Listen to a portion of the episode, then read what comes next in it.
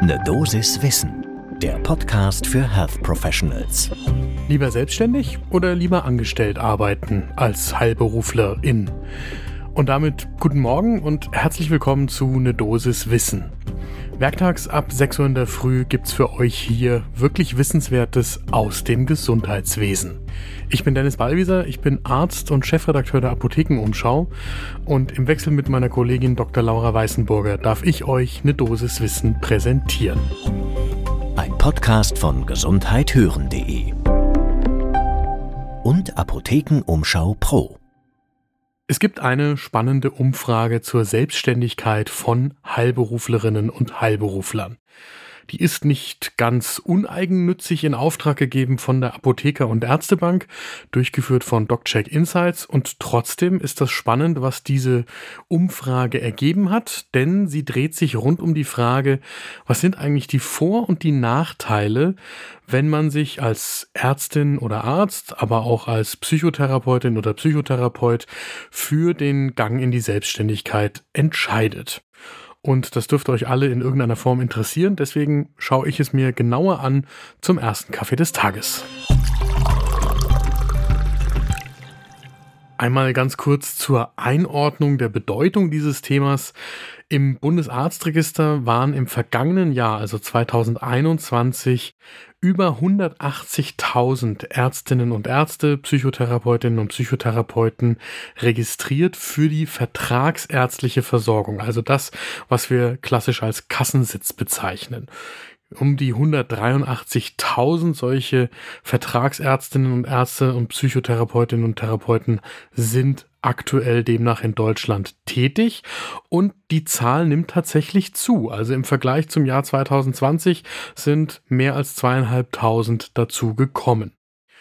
Dabei ist ein Trend seit Jahren ungebrochen und das ist der, in Teilzeit zu arbeiten.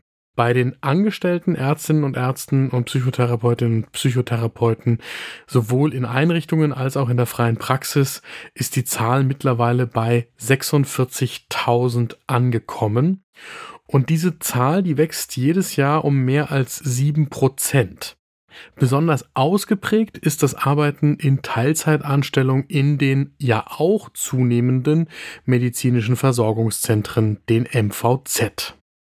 So, vor dem Hintergrund hat jetzt eben DocCheck Insights aus Köln im Auftrag der Apotheker und Ärztebank gefragt, was denn die Hauptgründe für oder gegen eine Selbstständigkeit in eigener Praxis sind. Mitbefragt worden sind auch Apothekerinnen und Apotheker, zahlenmäßig den größten Teil stellen aber die Ärztinnen und Ärzte.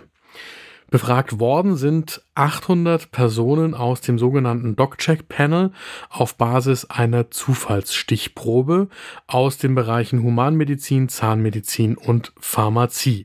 400 Angestellte und 400 Selbstständige. Und damit erstmal zu den Gründen, warum Kolleginnen und Kollegen sich für die Selbstständigkeit entschieden haben.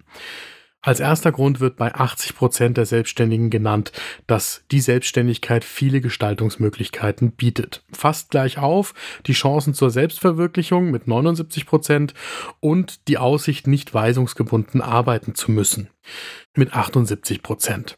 Immerhin sehr deutlich auch mit 74 Prozent die Aussichten auf ein gutes Einkommen und flexible Arbeitszeitgestaltung mit 72 Prozent.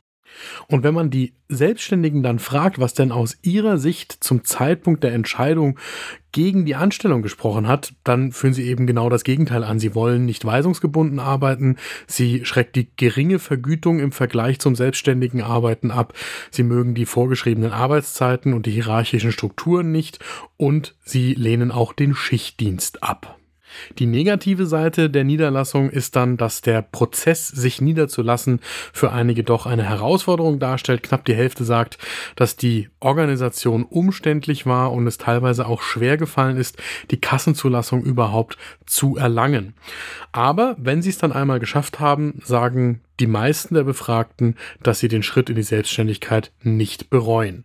Die meisten würden sich wieder für die Selbstständigkeit entscheiden, wenn sie noch einmal vor der gleichen Entscheidung stünden. Damit ein Blick auf die Angestellten. Weshalb arbeiten Ärztinnen und Ärzte, Apothekerinnen und Apotheker gerne angestellt? Vor allem 83 Prozent, weil dann Privatleben und Beruf besser zu vereinbaren sind als in der Selbstständigkeit. Danach kommen feste Arbeits- und Freizeiten und auch die finanzielle Absicherung. Die häufigsten Vorbehalte gegen eine Niederlassung sind die damit verbundene Bürokratie und die hohe finanzielle Belastung der Selbstständigkeit und dann aber auch die hohe Arbeitsbelastung.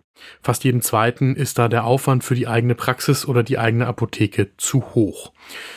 Und wenn man dann fragt, was die abhängig beschäftigt Arbeitenden bräuchten, um sich selbstständig zu machen, dann geht es vor allem um eine bessere Vereinbarkeit von Familie und Beruf, geringere finanzielle Belastungen und den Abbau von regulatorischen Anforderungen. So, das sind also die Umfrageergebnisse. Wir haben beim Virchow-Bund nachgefragt, was die zu diesen Ergebnissen sagen. Aus der Sicht des Virchow-Bunds ist klar, dass die selbstständigen Haus- und Fachärztinnen mit der eigenen Praxis der Goldstandard für die Versorgung der Patientinnen und Patienten im Alltag sind. Der Virchow-Bund stellt da auch wieder nicht ganz uneigennützig heraus, dass die Selbstständigkeit mehr Spielraum für die Niedergelassenen bietet bei der Behandlung der Patientinnen und Patienten. Denn, das ist allen klar, in Krankenhäusern gibt es natürlich Vorgaben, wie die Patientinnen und Patienten zu behandeln sind. Einerseits von den vorgesetzten Ärztinnen und Ärzten, aber mittlerweile natürlich in den meisten Krankenhäusern auch aus betriebswirtschaftlichen Abteilungen. Und das, so der Virchow-Grund, ist auch ein Grund, weshalb auch junge Ärztinnen und Ärzte wieder verstärkt aus der Anstellung in die Selbstständigkeit gehen wollen und dann auch nach Wegen suchen und die auch irgendwie finden, wie sich eben Beruf und Privatleben als Selbstständige besser vereinbaren lassen, als das heute in vielen Kliniken der Fall ist. Das Fazit des Virchow-Bundes ist, dass die dezentrale Versorgung in den Arztpraxen, aber auch den Apotheken die Säule des deutschen Gesundheitswesens bleiben soll und dass wir deswegen auch in Zukunft mehr selbstständige Ärztinnen und Apothekerinnen brauchen als in der Vergangenheit. Mein Fazit aus der heutigen Folge ist, dass das Leben in der Selbstständigkeit offensichtlich diejenigen, die sich dafür entschieden haben, zufrieden macht. Und zwar sowohl was die eigene Arbeitsorganisation angeht, als auch was die finanziellen Möglichkeiten angeht. Denn sonst würden diese Menschen in einer Umfrage ja nicht sagen, dass sie sich im Zweifelsfall wieder für diesen Schritt entscheiden würden. Und das sollte ein Grund sein, sehr offen, und ausführlicher als in der Vergangenheit mit den jungen Kolleginnen und Kollegen im Pharmaziestudium und im Medizinstudium zu sprechen, wie ein solcher Weg in die Selbstständigkeit aussehen kann. Und natürlich berufspolitisch die Rahmenbedingungen zu schaffen, damit das auch in Zukunft Spaß macht. Das war eine Dosis Wissen für diese Woche. Die nächste Folge gibt es am Montag ab 6 Uhr in der Früh überall da, wo ihr Podcasts hört. Und wenn euch diese Folge gefallen hat, dann bewertet uns doch, wenn ihr das könnt, dort, wo ihr sie hört und sagt einer Freundin oder einem Freund Bescheid, dass es sich lohnt, diesen Podcast zu abonnieren. Ein Podcast von gesundheithören.de und Apothekenumschau Pro.